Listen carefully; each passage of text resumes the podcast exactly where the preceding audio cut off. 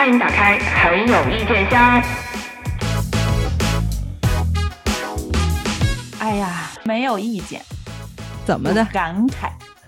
感慨时代的进步，社会多元化的发展，包容性的增强。想到季春生如果在现在也是有百万订阅的科普大作家了。如果宇宙有职业，那一定是文化人。我怎么觉得你这不像好话呢？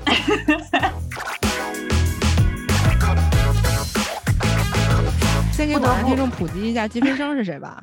对，季春生是嗯中国最早的一部情景喜剧《我爱我家》第十八集《不速之客》之中的主人公。如果大家感兴趣，可以去网上搜索一下。嗯，就是前段时间忽然网上流流行起来的那个葛优瘫。最早的那个动图就是从季春生瘫在沙发上不想动那个开始的。对，嗯，然后你们可以去看一下，就知道季春生是一个什么样的人了。嗯嗯，你如果要是这样说的话，那，哎，展开讲点破吗？就是你不不展你不展开不点破，咱们这个节目录什么呢？嗯，季春生就是一个简单的话，用东北话三个字就是个大忽悠。然后呢，他是一个有一点魔怔的，觉得自己有呃充分的科研能力、科研实力，可是没有得到呃社会的认可或者是国家的重用，然后就疯魔了，然后就靠这个行骗。嗯，但是其实呢，他就是个骗子，他什么都没有，就是他最他最他最引以为傲的那个科研技术就是呃水基燃料母液。在这个一桶水里边滴滴它几滴这个母液，嗯，到时候把那个火苗不是把那个火柴往里一扔，火苗子层层的，嗯，就跟那个泰水成油，泰囧里面他们卖那个，那也差不多，反正，对对对对对，就就是就是这种，呃，听上去好像有那么一点点儿道理，但是但是又经不起研究，对，就你稍微查一点资料，或者你稍微一琢磨，你就嗯，这不是骗人的吗？或者是这这东西还用你在这跟我讲吗？但是有些人就是好，好像人家骗术的一招，其中就是就是那个就是筛选嘛，对吧？如果要是有人连这一点都被蒙住了，那这些人一定是他们最好的这个目标受众。其实有的时候他不在于说他这个骗术有多高明，而是通过这样一种特定的骗术去筛选出来那些绝对绝对会相信他的人，然后好更方便开展他的这个嗯忽悠和骗吧。我就觉得这是不是新型的社会传销啊？就是相比那些微商啊，这种就是卖实实际物品的实体的东西，嗯，它是可能比这个级别稍微高一点点的一种传销。就是它它给人洗脑的方式，不是说你相信我这个产品的功效，而是一种情感上的绑架，就是用用价值观或者用对。用一些不好验证的输出来，嗯，来来这个获取一定的利益吧。就是你要是这么说的话，人家比那些卖微商卖货的人家还动了点心思呢。对，所以我说他高级一点嘛，也就是给自己增加点体面嘛，就觉得你看我是，啊，我说实话，我真的是被你拽上小宇宙之前，没有发现我们国家有这么多文化人啊。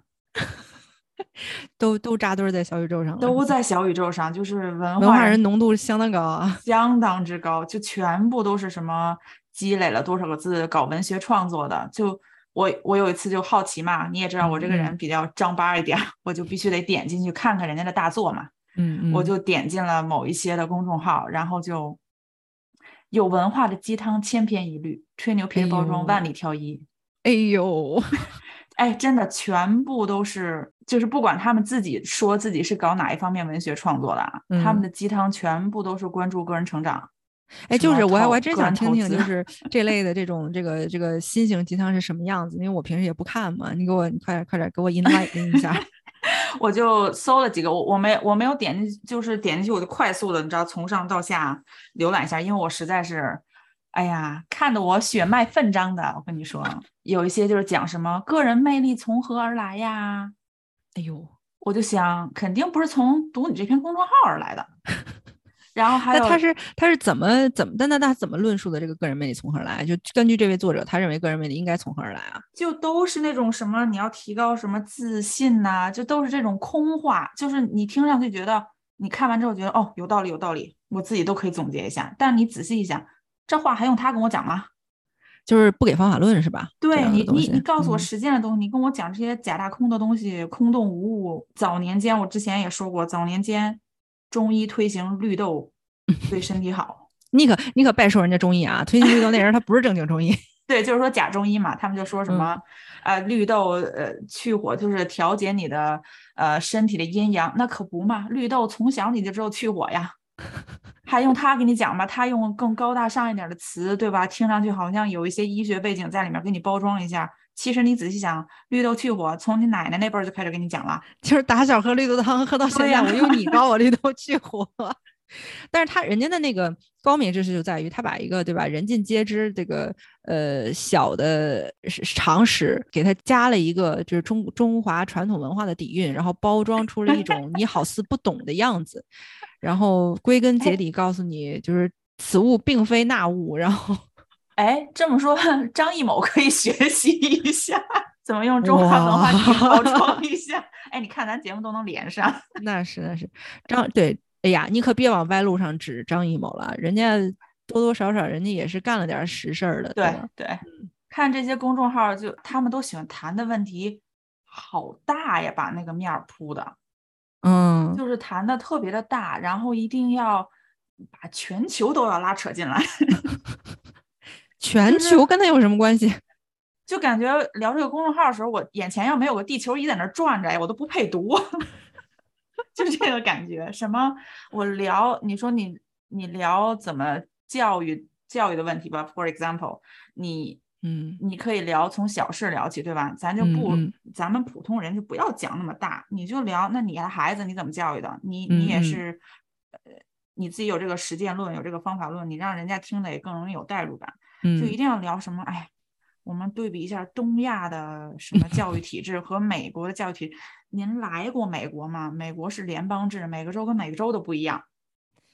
就就先扣一个大帽子，就是美国的教育问题，对吧？然后我们东亚的教育就各有优优劣，然家伙后一定要，对比美国跟中国都不，就中国跟美国都不配比是吗？就必须拉上整个中亚、东亚才能跟 美国比一下是吗？对，就是总感觉，包括我之前我是怎么发现这些公众号，不是听了他们小宇宙上的节目嘛，嗯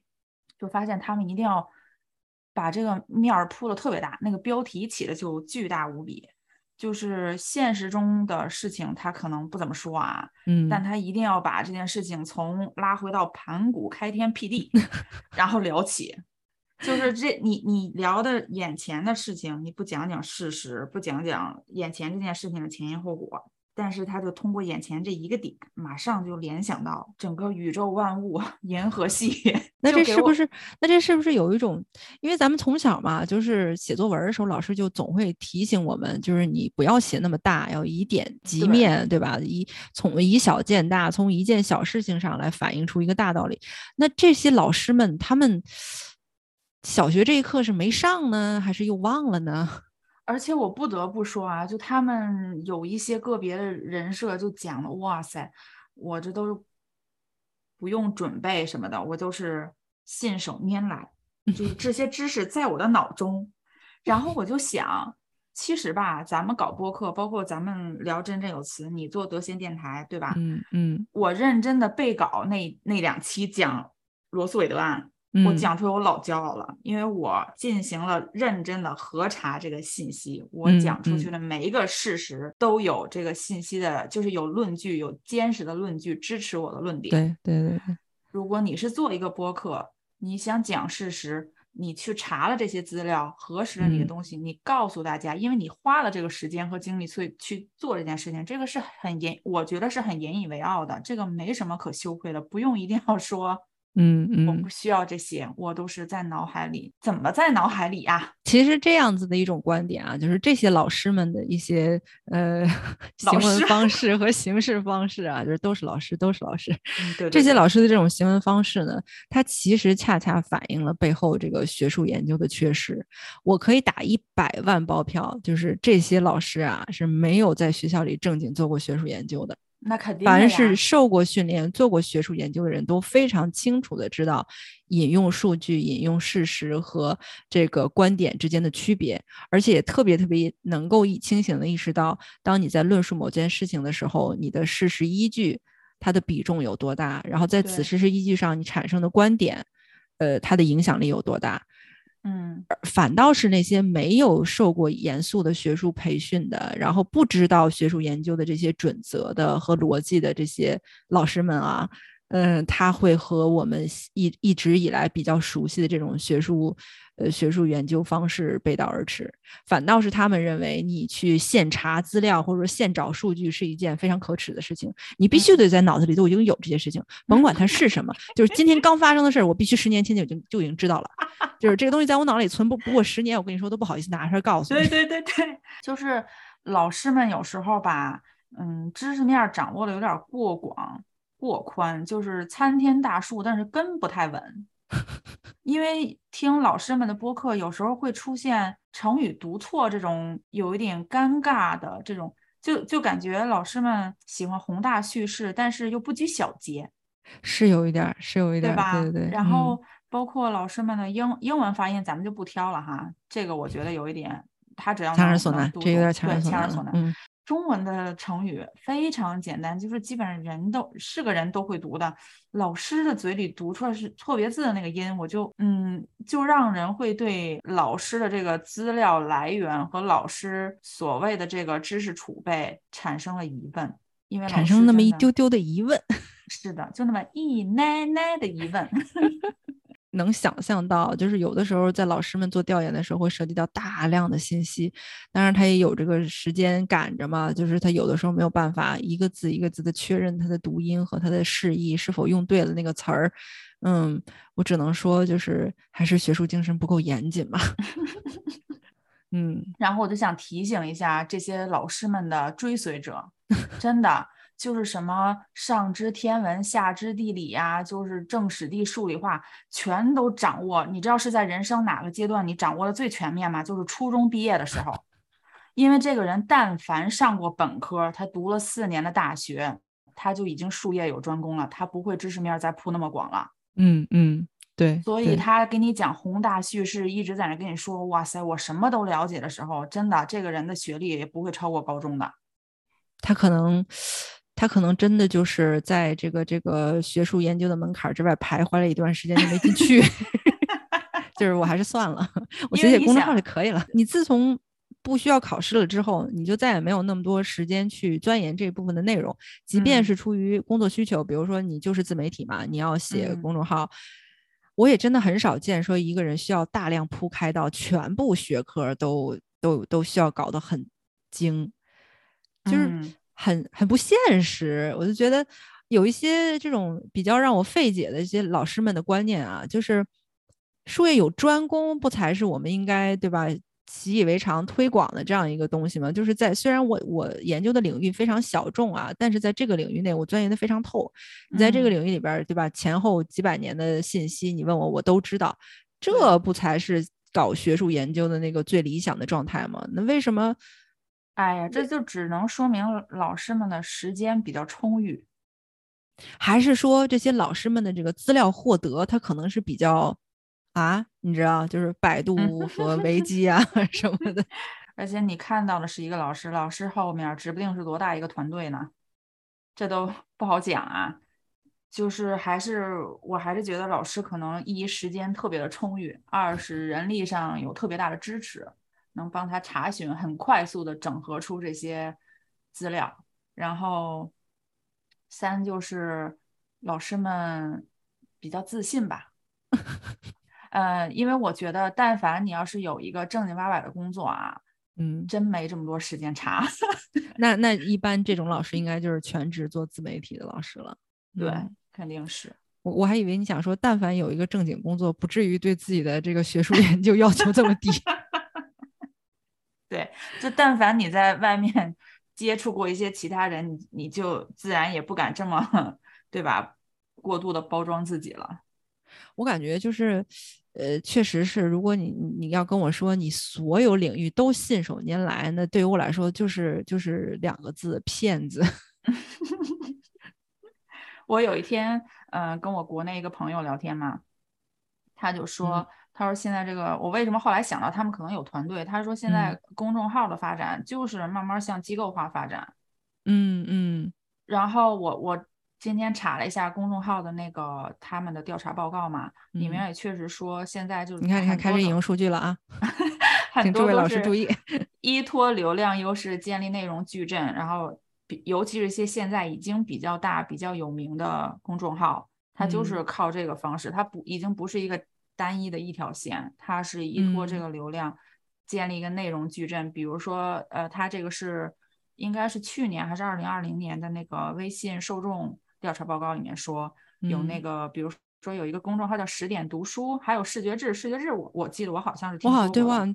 对，我见过或者是订阅过。嗯，它里面也是有什么他刊呐，然后就就有很多这种类型的，有有涉及读书的，有涉及兴趣的。有涉及文化的，然后它都全面给你铺开。嗯，就是因为现在如果你去看的话，那个公众号它它显示的是阅读量其实是有所下降的，但是呢，它的整体的分类是比以前可能有更多的增长。就比如说以前只是分四大类，现在就细更细分。对，嗯嗯。然后它会有一个说情感类公众号的文章，其实相对来讲是有所减少的。嗯，更多生活类的，比如说美食啊、文化这方面是有所增加的。哦，就是在这样一个大的发展趋势之下，就是不得不推动，就不得不驱使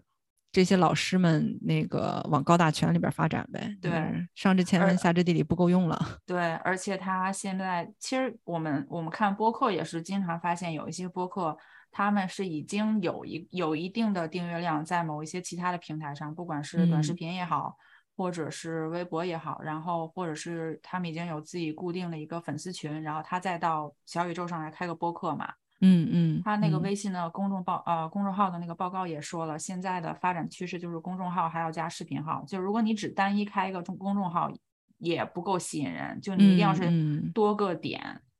全面发展。就包括我，我估计他明年再发报告，可能就会有播客。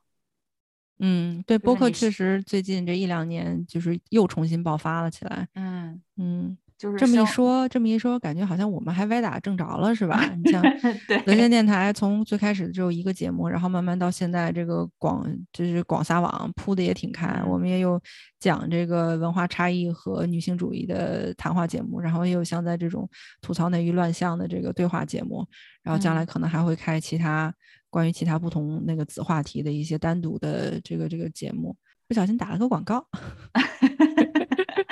你说这些鸡汤文，他发他公众号，既然有这个订阅量，因为我看他们的阅读量也都要一篇文章也要两三千嘛，那说明还是市场有这个需求嘛？那肯定的，那肯定的，市场肯定是有比较强大的这种需求。我现在就想，他等于是利用了年轻人这个病急乱投医的这个心理，然后就迎合这个需求，不断的给你灌输鸡汤。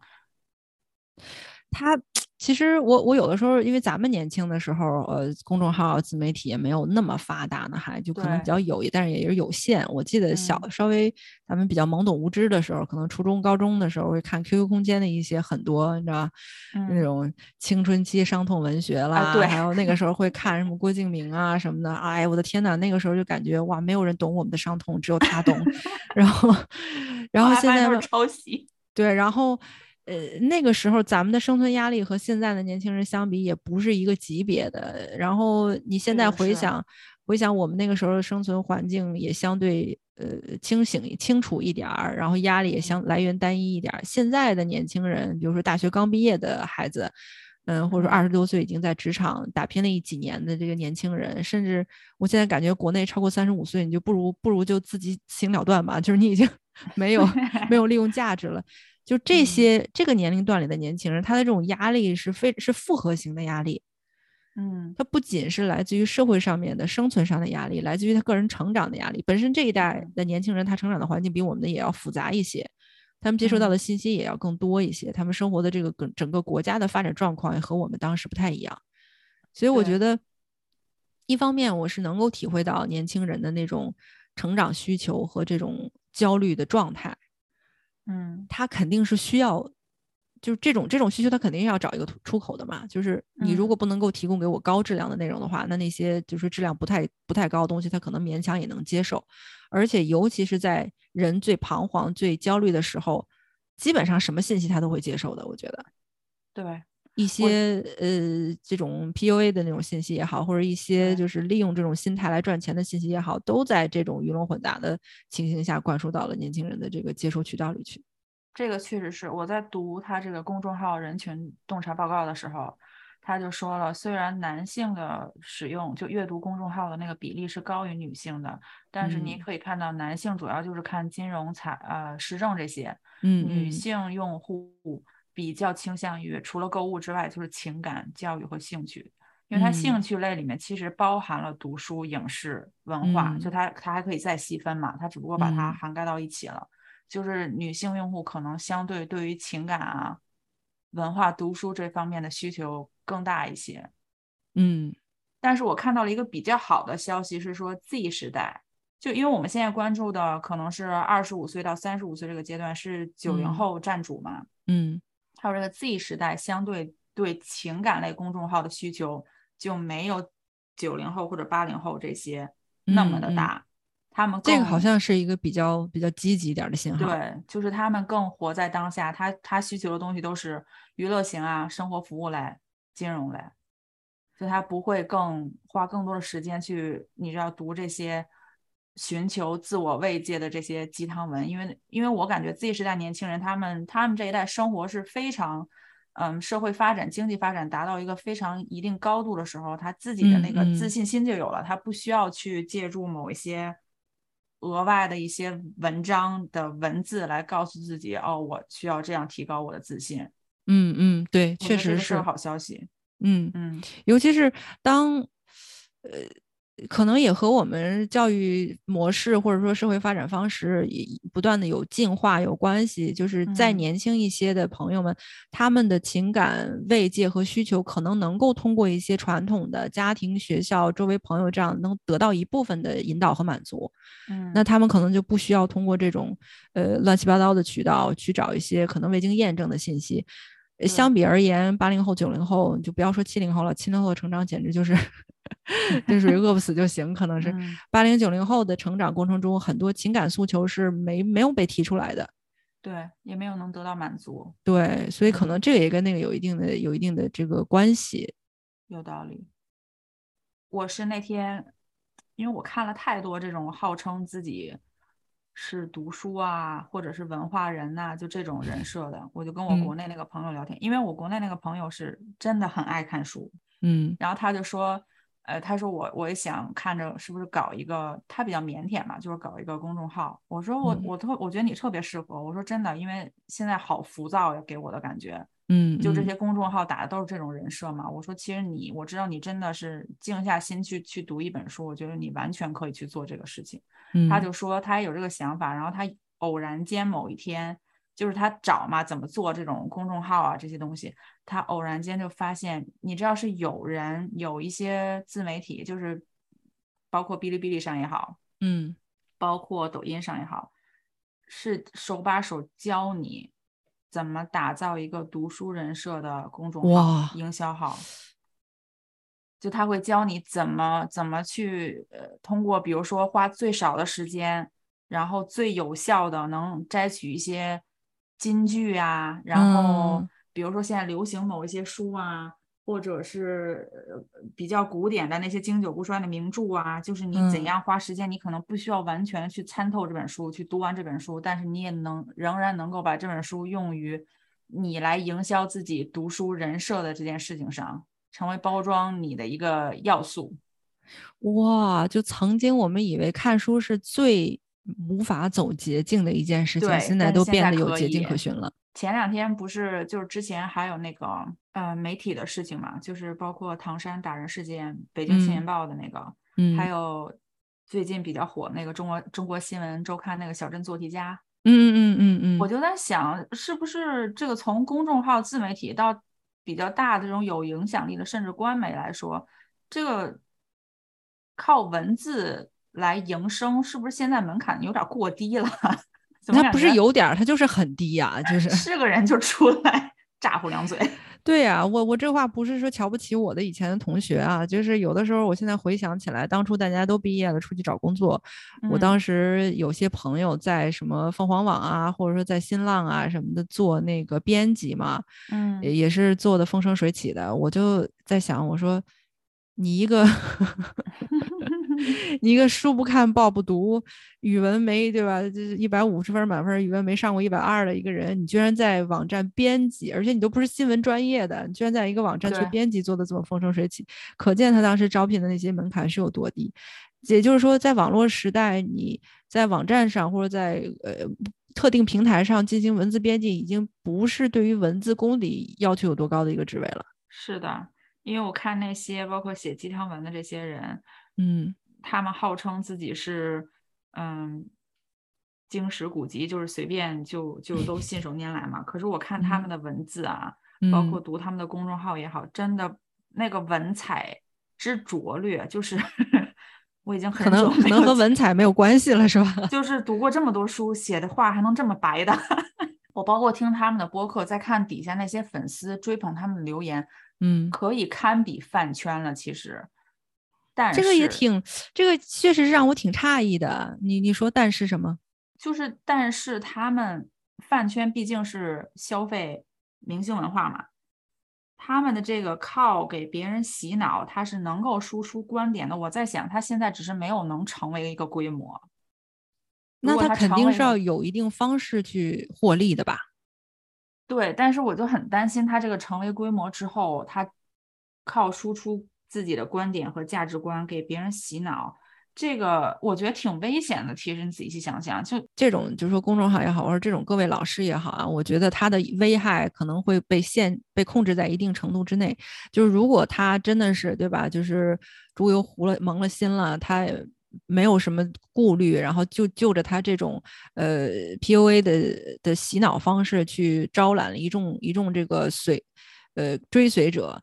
那他获益的方式无非就是那么几种嘛，就是他的他的获益就是你可以卖课，你可以卖个人教程，这些方式其实都是可控的，而且危害是比较小的。如果一旦他超过了这个形式去想要通过其他方式去敛财的话，那就在一定程度上就涉及到法律上法律上的问题了。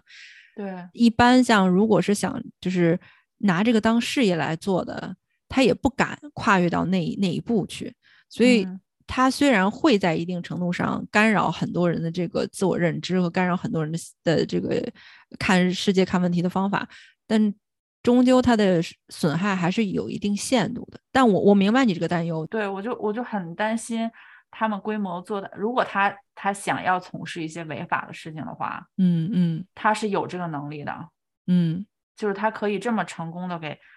别人洗脑，这是这也是我另外一个疑问啊，就是。为什么给我的感觉就是文化程度相对较低的一些老师们，却更容易能够给？别人洗脑成功的，他洗脑的对象还有可能是文化教育程度比他高的。你这个问题，他在好多好多的人群和好多好多的这个阶层都存在。最近的例子，你能想到的就是某些大师嘛，对吧？就是呃一些什么这个大师传传道的一些大师啊，他能有很多明星和这个达官显贵的信徒。然后再一个就是这种对吧？朝阳朝阳区满大街跑的仁波切这类的。你可能真的追究他的背景，他未必是有多高的学历，未必是有多深的道行，嗯，但他们就是能够成功的欺骗很多人，然后成功的让很多人成为他们的信徒，给他们提供经济上的支支持啊，或者说社交上的资源上的支持。我总感觉就是能够在这个方式上得逞的人，首先他肯定是心术不正的，而且他提供的肯定不仅仅是信仰和信息，嗯。他肯定会在一定程度上是提供社交资源，提供这个，就是说实话，凡是能够找到这种心术不正的、来源不正的、道行不正的人来寻求宗教精神、人生指导的这些人，他们寻求的也不是正正经经的人生指导，嗯那肯定就是我怎么来钱快，对吧？怎么呃幸福美满，我怎么对吧？嗯这个这个貌美如花，他肯定求的都是这些不是非常踏实的东西。那这种东西恰恰是最好利用的。就总是想在人生的路上走走一些捷径，获得成功，是吧？他就是利用了受众这种心态嘛，这种心理嘛，嗯急于求成的心理。嗯你要说这些吧，我我觉得就是有点咎由自取嘛。其实我觉得很多读这些有毒鸡汤公众号的这些各有各的难处吧。就这些年轻嗯人，我还是希望他们能嗯，真的自己去找几本书多读一读，对事物有一个基础的判断，就不要盲目的呃去轻信这些。你连见都没见过，你也不知道这个人到底是干嘛的人，告诉你一些所谓的人生哲理，就如果你是寻求，你觉得如果是这些年轻人想寻求一些心理上的慰藉，有没有什么更好的出路呢？就是除了读这些所谓的我觉得你像你说读书绝对是一件非常非常有意义的事情，但前提是你要知道自己在读什么书，就不真的就是有一个特别特别基本的东西。我觉得现在很多人，不管你是上没上过大学、受没受过高等教育的很多人，即便是受过高等教育，哪怕是研究生、博士生，他可能都不知道的一件事情，就是书的来源非常非常重要。嗯，真的不是在书店买的就是书，抖音上买的就是书，网网店上买的就是书，不是这个样子的。是书的的内容很重要，书的作者很重要，书的出版社很重要。我们之前也简单提到过，说一些比较传统的大的出版社，之所以就说他出的作作品和他出的内容是有保障的，它其实就是就是就是一个对吧？你百年老店出的东西，咱好吃不好吃不说吧，至少它扎实，它里边没有掺乱七八糟的东西。嗯，但是好多年，现在我就很比较担心的一些年轻人在看书这件事情，他可能有决心去看书，但他并不知道自己看到的是什么书。对，然后再一个就是，我觉得年轻人一定要在一定要去实践。嗯现在很多时候，因为我们感觉像现在找工作，工作形式也不是特别的理想嘛，就找工作也很困难，然后谈恋爱的也这个这个这个成本也很高。很多年轻人他现在处在那种我在家对吧，吹着空调看看手机，然后朝九晚五上个班回家，我也不社交，我也不不不那个不参与社会生活那种，这样反倒更容易把他逼进一个很有限、很局限的一个圈子里，然后更容易成为那种 PUA 式、传销式的那种成功学的是那个受害者。我觉得，嗯，我觉得还有一点就是，可能我们花的时间和成本最小，能够达到一定效果的，就是加强认知，就是多看新闻。嗯嗯嗯，对，看新闻也是要挑的啊，抖音上那些新闻 抖音那个不叫新闻啊，那个不叫新闻。嗯，就是如果你想看国内的新闻，你还是要看比较官方的、比较大的媒体的报道。你你不是说有的时候你看某一次有官媒出的消息，你觉得是假消息，你以后就再也不信了、不看了？不是的。你要多看、多对比，然后多听一下德贤电台，看一看外媒的报道，对吧？就是打一个广告嘛，就是你你你只有多看多听，你自己才慢慢知道做对比，才知道信息呃哪一个来源是对的，哪一个来源是不对的，你才会这个是培养你判断能力的一个非常好的方法，而且非常嗯简单，你不用花钱，对对对对对，你就看就好了。对，就是我觉得我们刚才提的几个小建议，它的根本原则都是相通的。根本原则就是判定信息的来源是否正规，对，就是不管你用什么样的途径要想要拓展自己的呃这个这个视野啊，或者拓展自己的知识层面，你是看书也好，你是看新闻也好，或者说你是呃听座谈也好什么的，嗯，信息的来源一一定要是正规的。对，这件事情非常非常重要，但对于很多人来说，他恰恰是忽略了这一点。他认为我要看书，随便拿一本书看，那是那假如说就是这这本书它的来源不正规，它的作者不是那种非常有见地的作者呢，他提供给你的这一本书里的东西，对你来说都是没用的，甚至是有害的。嗯，你看新闻也是，你不去看那些正规媒体的报道，当然正规媒体的报道，它会在一定程度上可能没有那么有噱头，没有那么嗯刺激，对你来说可能稍微枯燥一点。但那个越枯燥的东西，它越是有益的。对的，不要去抖音看新闻，不要去这个公众号看新闻，分清事实和观点。如果能够做到这几样的话，你就有了一个独立思考的前提。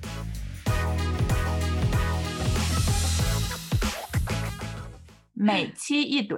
哎妈，文化人老师们可别在那儿炖鸡汤了，来来来，告诉我你的代表作是什么？我我我没有代表作，我就是个演员。